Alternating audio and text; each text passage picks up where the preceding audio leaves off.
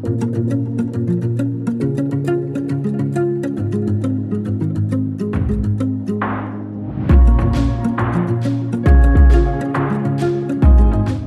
à tous et bienvenue dans ce nouvel épisode d'Instant Simple, une parenthèse d'évasion. Aujourd'hui, j'ai la chance d'être avec Léana pour qu'elle nous partage son éducation pas comme les autres.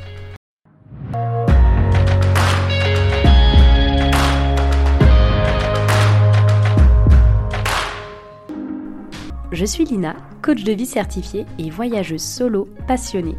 À travers ce podcast, je vous propose chaque mardi un récit de voyage, une anecdote qui a été transformatrice pour moi ou l'un des invités. Le but, c'est d'aller explorer ensemble les leçons de vie qu'on a pu tirer de ces expériences, parfois un peu folles quand même. Alors si vous cherchez un podcast qui mixe développement personnel et voyage, vous êtes au bon endroit. Si ce concept vous plaît, je vous invite à soutenir ce podcast en laissant une note, un commentaire ou en le partageant à vos proches. Sur ce, bon épisode. Hello Léana. Coucou. Comment vas-tu aujourd'hui? Bah écoute, ça va bien et toi? Ouais, ça va, merci.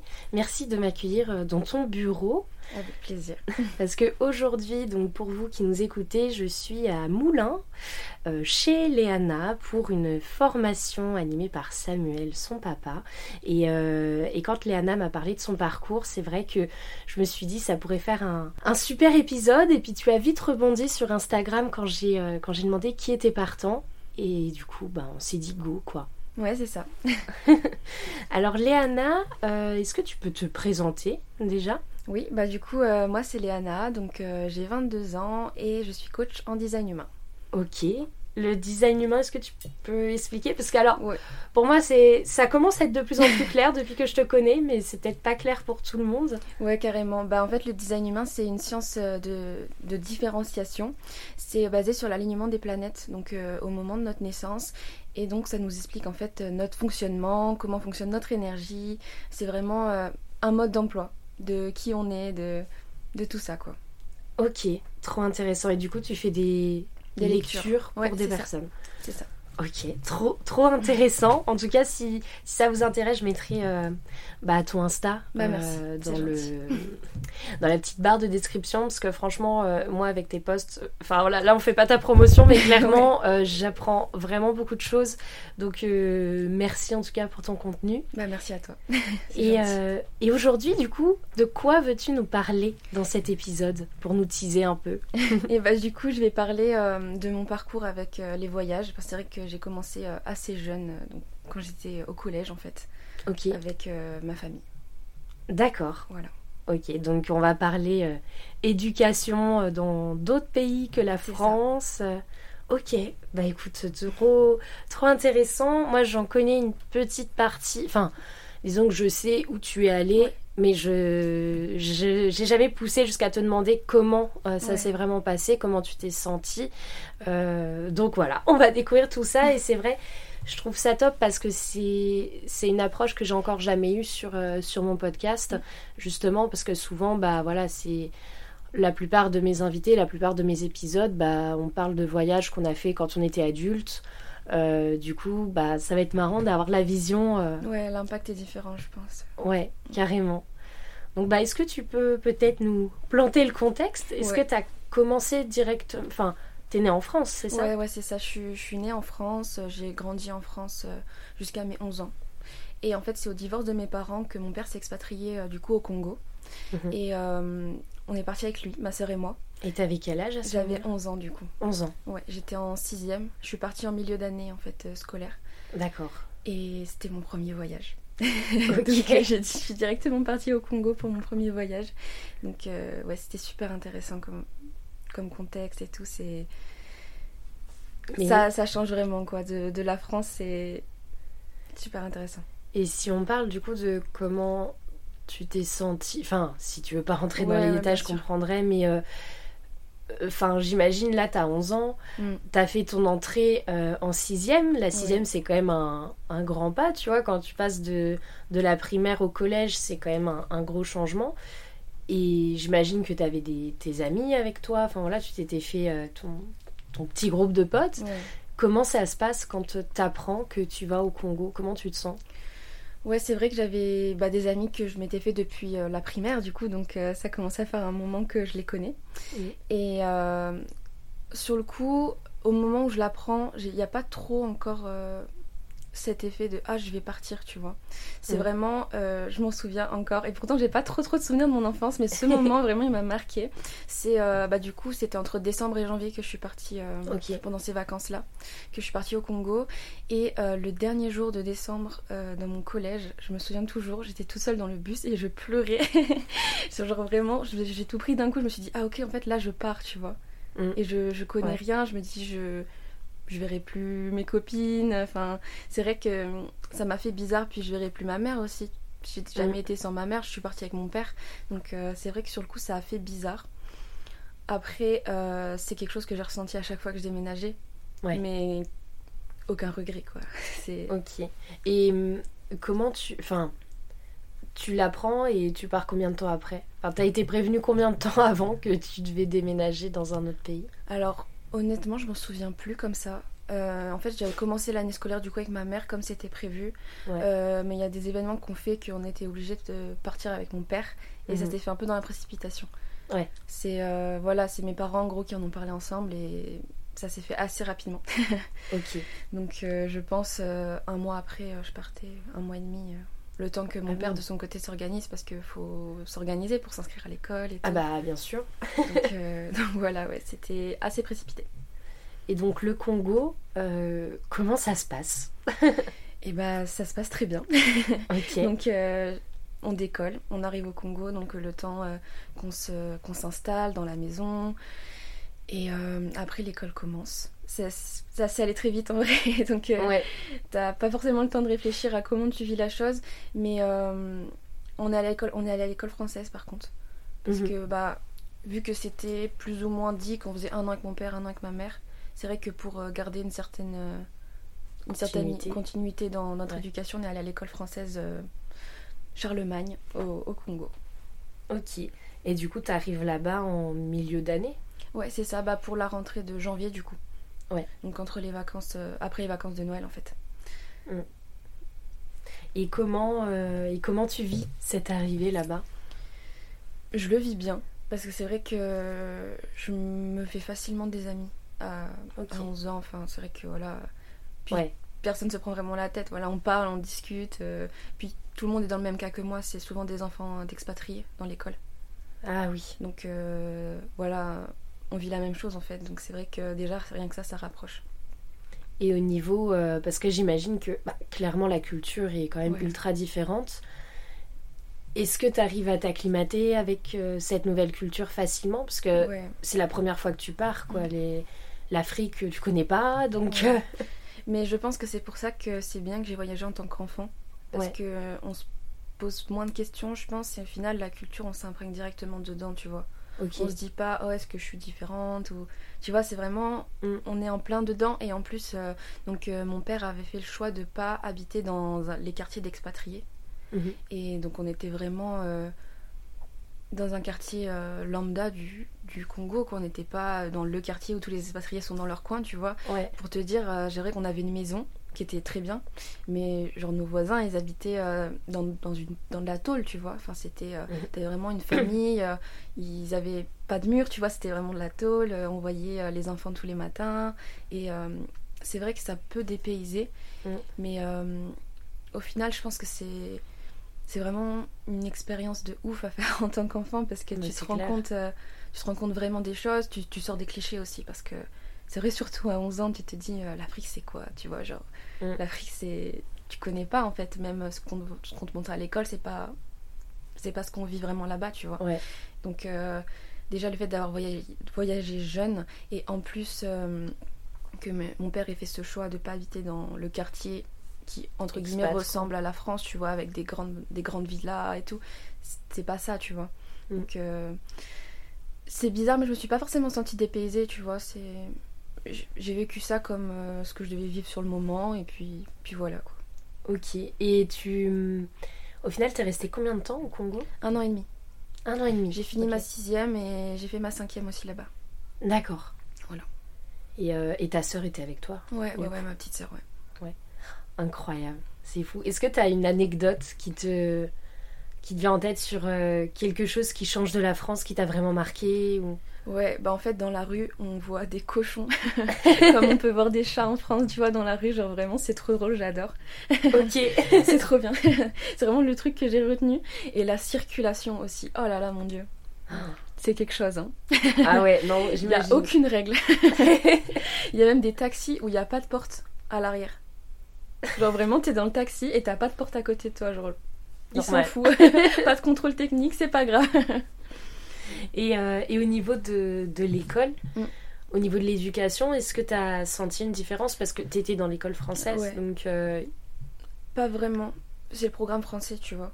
Ouais. C'est des profs qui ont été euh, totalement formés au programme français. Mm. donc, au niveau de la différence, j'en ai pas forcément vu. Ok. Après, c'est vrai qu'en dehors de l'école, je prenais des cours donc avec des natifs du mhm. Congo, tu vois. Donc j'avais des cours euh, de danse, des cours de slam, des cours de. Donc en danse, j'avais du hip-hop et de la danse africaine, tu vois. Donc j'étais vraiment dans la culture. et là, c'est vrai que j'ai plus vécu la culture euh, congolaise que vraiment dans l'école, tu vois. Ok. Et, euh, et après le Congo, mm. tu n'es pas retournée en France tout de suite, si? Si. Ah, si. Si, si. Après le Congo, je suis retournée en France du coup avec ma mère. Ouais. Donc on a fait trois mois dans un collège. Et on est reparti dans un autre collège, toujours en France. donc, euh, pour te dire, en tout, collège-lycée, j'en ai fait six différents. Donc, euh, Ah oui, d'accord. Ouais. et euh, moi, je suis restée en France avec ma mère, du coup, pendant un an. Mhm. Donc, pour ma quatrième, c'est ça, pour ma quatrième. donc voilà, ça, ça s'est bien passé. Et t'es retournée dans le collège que t'avais quitté Non, c'était encore un autre. C'est encore un autre, ouais. Ma mère a beaucoup déménagé aussi. Elle est restée en France, mais elle a fait pas mal. ouais euh, avec son travail, elle a pas mal déménagé. Et, euh, et après, du coup, c'est là pour la troisième que je suis repartie euh, avec mon père, et cette fois-ci en Espagne. Ok. Donc voilà, mon père était toujours expatrié en Afrique. Mhm. mais du coup, à, ce moment-là, il y avait aussi ma belle-mère qui avait du coup sa famille aussi en Afrique. Et en fait, pour faire le milieu entre guillemets entre l'Afrique, le Congo et la France, et eh ben on s'est mis en Espagne, à Malaga. Ok, d'accord. Ah, il faut, ouais, c'est vrai qu'il faut, il faut suivre. c'est ça. Et c'est pas trop euh, parce que quand tu dis que, pardon, que en tout à fait euh, six collèges, lycées différents, c'est vrai que nous, enfin, on va dire la norme entre guillemets quand t'es française. Enfin, moi j'ai fait un collège, enfin j'ai fait ma primaire, un collège. Après, je suis allée dans mon lycée de secteur, tu vois, puis j'ai pas changé. Et euh, et du coup, voilà, j'ai vécu peut-être mon éducation de manière assez euh, monotone, on va dire.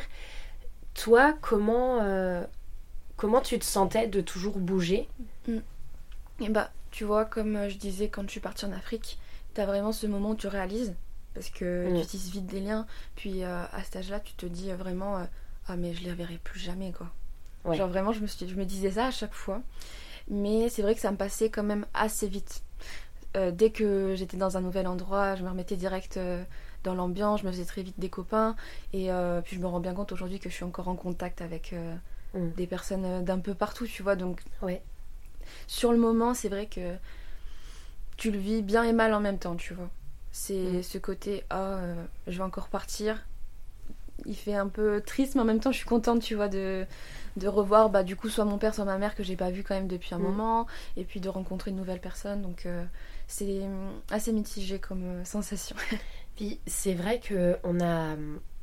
Enfin, il me semble qu'on en avait parlé quand j'étais venue la dernière fois chez toi, mais euh, tu sais, souvent il y a ce cliché de on a un groupe d'amis, puis c'est important d'avoir un groupe d'amis solide et tout. Je sais, perso, j'ai fait mon éducation, enfin, j'ai fait ma scolarité dans les mêmes établissements, et j'ai jamais eu, tu vois, de, de groupe d'amis. Enfin, c'est pas parce que je suis restée au même endroit que j'ai réussi à avoir un groupe de 6-7 euh, potes euh, ultra soudés, machin.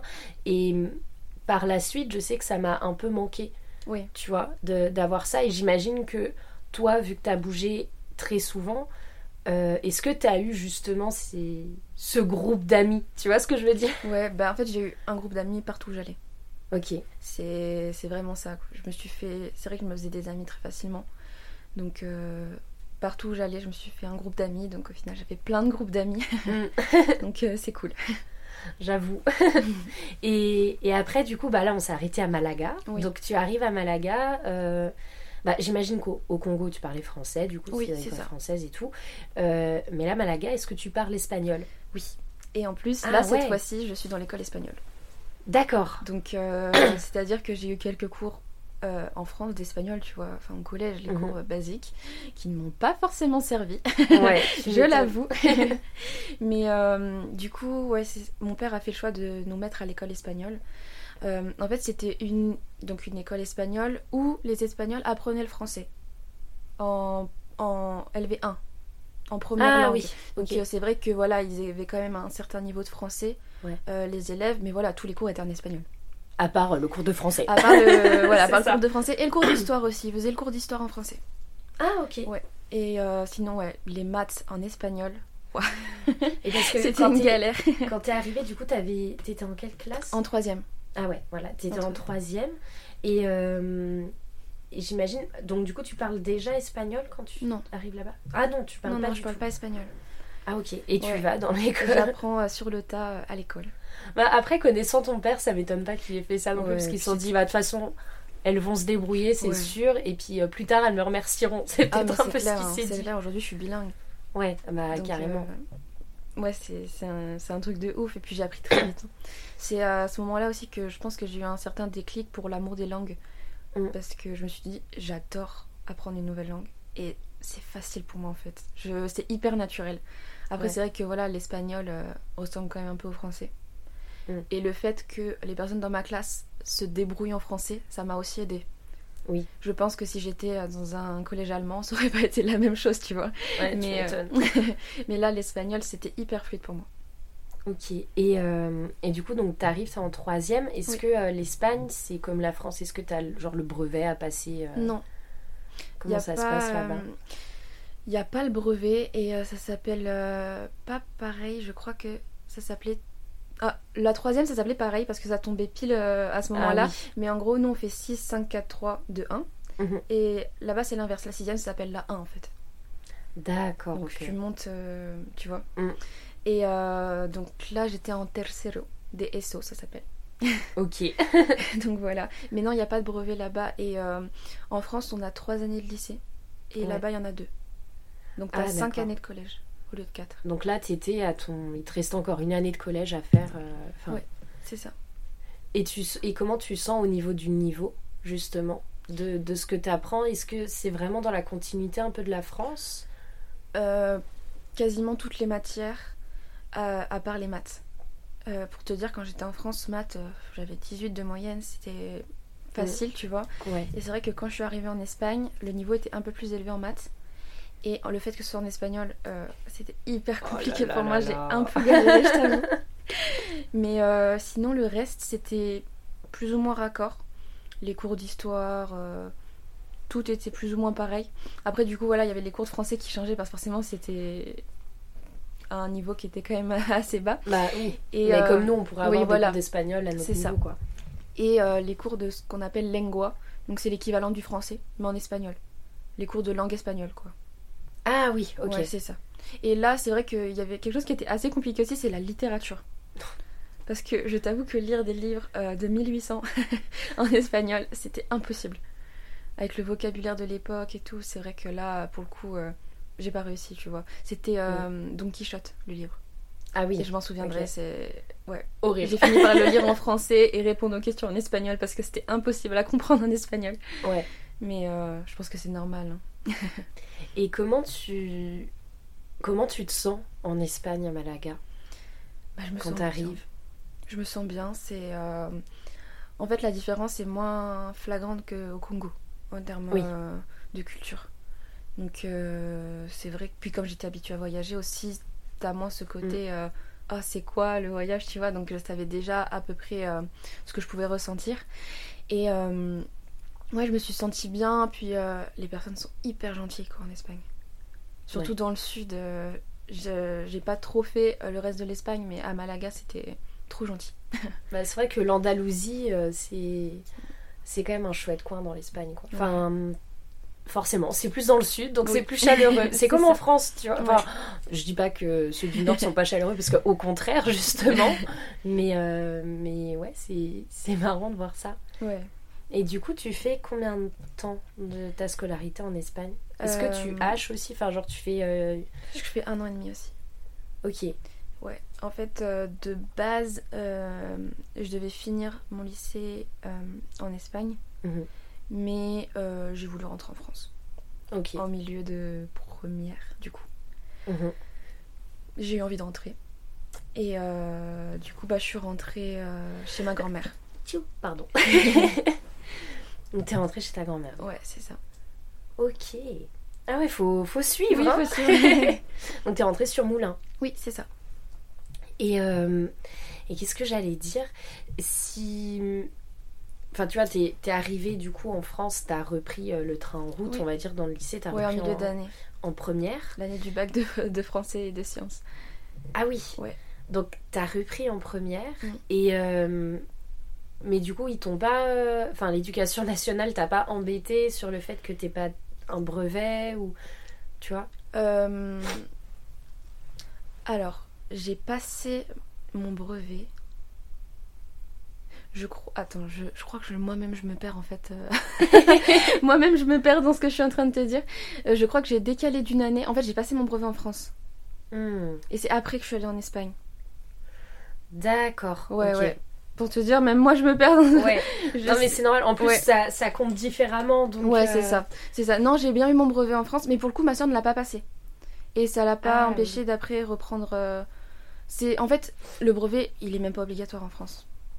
Donc euh, Ouais, c'est pas c'est pas trop trop dérangeant. Et vu que le programme espagnol était quand même au même niveau que le programme français, c'était pas embêtant en termes de niveau. Par contre, c'est vrai que du coup, de janvier à juin, les épreuves, j'ai dû tout rattraper euh, tout- toute l'année quoi. Ouais. Donc euh, tous les livres qu'ils ont pu lire en début d'année, euh, le programme, tout ça, j'ai tout rattrapé. C'est vrai que oui, le bac de français, tu peux... Enfin, Mm. tu peux pas prendre le train... en- Enfin, t'as dû prendre le train en marche Oui. justement, mais c'est pas... Enfin, en Espagne, tu vas pas lire ça quoi. Ouais, voilà. que- C'est ça. Ah ouais. Donc j'ai dû rattraper le programme de français et de sciences. Honnêtement, je pensais redoubler. Et au final, c'est passé. Tant mieux oui, je suis contente. Tant mieux. Et puis... euh, Et du coup, ta sœur, elle, elle est restée... Parce que Ouais. il me semble qu'elle m'avait dit qu'elle était restée plus longtemps Ouais, ouais. euh, en Espagne. Elle est restée, euh, je sais même plus. Parce que du coup, c'est la dernière fois que habité avec ma sœur. D'accord. Et donc, ouais, elle est restée en Espagne. Et je crois qu'elle, après, elle est rentrée en France et elle a fait des cours avec le CNED. Hmm, D'accord. Donc, euh, ouais, le CNED. euh, voilà. Eh ben... Mm. et donc après donc ta première, Oui. t'es retournée en France et t'as terminé ton lycée euh, en Oui, j'ai ça. J'ai fait un an et demi, du coup, euh, ici, du coup, à Moulins. Ok. Voilà, un bac, bac ES. Et depuis tu es t'es repartie? Est-ce que t'es partie revivre en Espagne ou est-ce que t'as fait Non. tes études en France? Euh, j'ai... Je suis restée en France pour mes études. Après, voilà, j'ai fait euh, quelques voyages de vacances, on va dire. Ouais. C'est vrai que quand j'étais au collège, je suis allée euh, en Suisse avec mon père. Mhm. Euh, j'ai fait Londres aussi avec le collège. et euh, on allait à Amsterdam aussi avec mon père. Ça, c'était quand j'étais Mhm. au lycée. Ok. Et après, à mes 18 ans, je suis retournée à Malaga pour fêter mes 18 ans là-bas. Et direct après, je, je suis repartie à Londres. Mais du coup, euh, en tant qu'adulte, c'est pas pareil qu'au collège. hein. Ah bah j'imagine bien. Et, euh, et voilà pour mes voyages. Ok, c'est fou. Et est-ce que ça t'a donné envie par exemple de retourner un jour au Congo? Euh, bah du coup, euh, mon père euh, il était marié. Oui. avec du coup une franco-congolaise, donc ma belle-mère. Ils ne sont plus ensemble, mais du coup il y a ma petite sœur quand même. Oui. Donc ma deuxième petite sœur Kenaya qui habite au Congo. Donc euh, j'ai toujours un, un lien là-bas quoi. Donc euh, si un jour j'ai l'occasion d'y retourner, euh, ce sera avec plaisir. Ok. Puis dans tous les cas, je sais que je veux voyager. C'est trop bien. Et, et du coup, pour si on devait faire, on va dire, une, un résumé de tout ça, Ouais. quelle, quelle leçon de vie, enfin, qu'est-ce que tu retiens justement de, de ton éducation qui, qui sort, on va dire, des sentiers battus, enfin, qui, qui sort clairement de la norme qu'on a l'habitude en France? Euh, bah, je pense que ça m'a vraiment créé une ouverture d'esprit. Mhm. que on développe pas forcément quand on là on peut être ouvert d'esprit tout en restant en France toute notre vie tu vois c'est pas ça mais c'est plus euh, voilà j'ai été mis devant la réalité déjà de euh, ce qui peut se passer en Afrique parce que voilà, c'est il y a beaucoup de clichés, mais le fait qu'il y ait des personnes qui vivent sous une tôle, c'est pas forcément un cliché quoi. Il y a vraiment des personnes euh, qui c'est pas c'est pas facile pour eux et je voyais tous les matins on disait bonjour aux enfants, ils avaient le sourire quoi. Mm. tu te sens qu'ils se plaignent pas et que vu qu'ils ont pas beaucoup, dès qu'ils peuvent avoir quelque chose, ils le prennent. Tu vois, si c'est un sourire le matin, bah, ils le prennent en fait. Et je pense que ça c'est une vraie leçon de ne pas se plaindre de ce qu'on de ce qu'on n'a pas, d'être content de ce qu'on a. Mm. Euh, et ça, je pense que c'est important. Après, je, mes parents m'ont toujours éduqué de cette manière de toute façon. Mm. Donc euh, déjà, ça c'est une richesse. Et puis euh, la culture des langues aussi. Le fait d'avoir appris d'avoir appris l'espagnol et d'ailleurs le latin m'a beaucoup aidé. Ah, ouais, je crois que t'es la première personne. Ouais, et bah c'est, je sais, et c'est pour ça que c'est vrai que on dit toujours que le latin ne sert à rien, et j'ai fait latin tout mon collège, et ça m'a beaucoup aidé à euh, comprendre l'étymologie des mots. Et c'est vrai que des fois, il y avait des mots en espagnol que j'aurais pas compris si je parlais que français. Et le mm. fait d'avoir pas mal fait de latin, ça m'a beaucoup aidé à comprendre certains mots espagnols. Ok. Ouais, donc euh, le latin ne sert pas à rien. Mais euh, ouais, la culture des langues et l'ouverture d'esprit. Incroyable. Mm. Et et aujourd'hui, bon, je sais pas, mais imaginons euh, si tu as euh, un enfant un jour, euh, est-ce que tu devrais faire pareil, lui offrir une éducation à différents endroits? Ouais, carrément. Bah, quand je vois ma petite soeur qui a 7 ans, qui est bilingue, français-espagnol, tu te dis, ah ouais, c'est trop bien, genre. La classe. bah, c'est clair, 7 ans. Mais ouais, ouais, par contre, carrément. Je veux voyager et puis je pense que c'est une richesse. Après, je pense que si je le vivrais sur le moment, tu vois. Euh, mm. Je pense que ça dépend aussi euh, de ton, enfant, de ton enfant, comment il vit les choses, mais je pense qu'un voyage, quand c'est bien fait, on peut que bien le vivre, quoi. Ok. Et là, euh, dans, dans les plans, du coup, qu'est-ce qu'on peut te souhaiter? Parce qu'aujourd'hui, tu es à Moulins, mais as-tu des projets de partir ailleurs J'espère bouger rapidement parce que c'est vrai que Moulins, c'est là où j'ai grandi. Ouais. Mais euh, on fait vite le tour. je, je, comprends. Donc, euh, ouais. Donc euh, là, du coup, je suis avec mon copain et on a très hâte de bouger.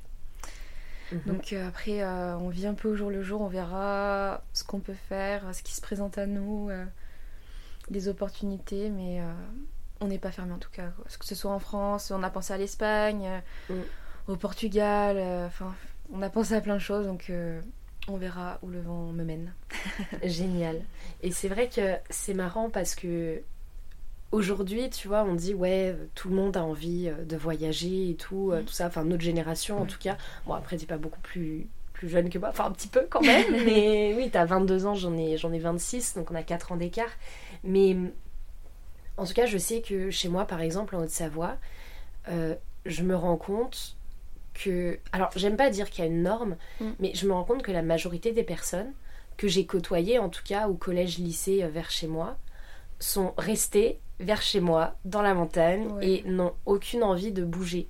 Après, c'est genre c'est complètement ok, tu vois, je respecte euh, ces personnes-là. Enfin, et, et, des fois, quand il y en a, ils me disent. Euh, ah ouais, euh, je suis partie euh, deux semaines quelque part. Moi, deux semaines, c'est le max euh, mm. parce qu'après, j'ai envie de retourner chez moi. Chez moi, ça me manque trop, etc. Et est-ce que du coup, tu penses que à Moulins, c'est un peu la même chose? Non. Franchement, les gens avec qui je parle, ils ont envie de bouger. Mm. Ils ont vraiment envie de bouger. Après, je sais pas si c'est pareil, tu vois, si c'est partir en vacances mais vraiment, genre, le fait de déménager à l'étranger, euh, c'est pas quelque chose que je retrouve beaucoup. Ouais. C'est plus, euh, j'ai envie de partir ailleurs en France, et puis d'aller en vacances dans tel pays, d'aller dans tel pays. Mm. Mais euh, c'est vrai que j'ai pas entendu beaucoup de personnes avoir un projet d'habiter ailleurs. Ok. Après, on est bien en France aussi. Je pense que ça joue. C'est vrai. mais, mais oui, après, ça dépend des coins. C'est pareil, là où tu habites, franchement, c'est trop beau. bah, Donc, ça aussi, ça a son charme. Hein, euh, ouais, mais quand t'as fait six mois ici, tu vois plus le charme de la ville. C'est euh, ouais, surtout à notre âge, quoi. T'as envie de sortir, t'as envie de voir du monde et c'est pas trop ce qui se passe ici, tu vois. Il y a quelques étudiants parce qu'ils font leurs études ici, mais d'ailleurs, les étudiants, je les vois tous les week-ends, ils rentrent chez eux quasiment, tu vois. Oui. C'est pas une ville. Euh, pas une ville étudiante telle qu'elle, tu vois. Mm. Ouais, je comprends. Et c'est vrai, bah, il y a beaucoup d'endroits comme ça au final. Euh, Moulin, c'est un exemple parmi, euh, parmi quand même beaucoup de villes dans le même style. C'est vrai que chez moi, bon après c'est une station de ski, donc c'est différent parce que mm. là pour le coup, euh, bah, comme je te disais hier, de au printemps-automne, peu importe le soir où tu sors, il y aura personne. Mais en hiver-été, peu importe le soir où tu sors, il y aura plein de monde. Tu vois, enfin c'est vraiment du coup Vivre en station, c'est aussi les deux extrêmes, mais ça, je voulais, je pense, que je vais en faire un épisode vraiment consacré à la vie en station parce que ça rend beaucoup de personnes curieuses aussi. Oui, c'est donc c'est intéressant. voilà. En tout cas, euh, Léana, merci énormément pour, euh, pour tout ce que tu m'as apporté dans cet épisode. Avec plaisir. Et puis, euh, est-ce que tu as quelque chose à, à rajouter? Bah écoute, je pense que j'ai fait le tour. trop bien. C'est vrai que ouais, c'est c'est chouette comme éducation, franchement. Eh ben, écoute, merci. En tout cas, ça, je crois que c'est une des premières personnes que je rencontre qui a fait autant de collèges et de lycées différents euh, en dehors de la France aussi. Et du coup, euh, bah, c'est marrant de, de, voir ça. Ah si, dernière question, comment était le, le rythme dans l'école espagnole? Parce que souvent on dit que le système français, euh, c'est bah vraiment on travaille énormément quoi enfin de tu bosses de 8h à 17h c'est pas humain pour des enfants en tout cas en Espagne c'est comment? Et eh bah je prenais les cours à 8h aussi mhm. mais je finissais à 15h ah ouais donc c'est différent en fait on avait euh, la pause goûter entre guillemets à 11h et après on finissait à 15h et on mangeait le repas du midi euh, parce que c'est décalé les repas. Ah oui, oui en Espagne c'est euh, tranquille. Hein. c'est tranquille. Mais du coup l'après-midi t'as le temps de faire plein de trucs quoi. Ah ouais, donc, du coup, euh, l'après-midi, tu fais euh, activité sportive, artistique. Euh, ok, trop bien. Et du coup, comparé à la France, qu'est-ce que quel système t'as préféré? Bah, sur le coup, je pense que j'ai préféré l'Espagne quand même, parce que le rythme est moins dur et pour autant le niveau, je le trouve plus élevé. Donc, comme je t'ai dit, tu vois, par exemple en maths ou des choses comme ça, c'est vrai que le niveau est après, je sais pas si c'était l'école dans laquelle j'étais qui faisait ça. Mais euh, ouais, il y avait un plus haut niveau. Et pourtant, on travaillait entre guillemets moins, tu vois. Puis euh, pareil, je pense qu'il y avait moins de devoirs ou moins. Enfin, c'était ah vraiment assez concentré sur les heures de cours.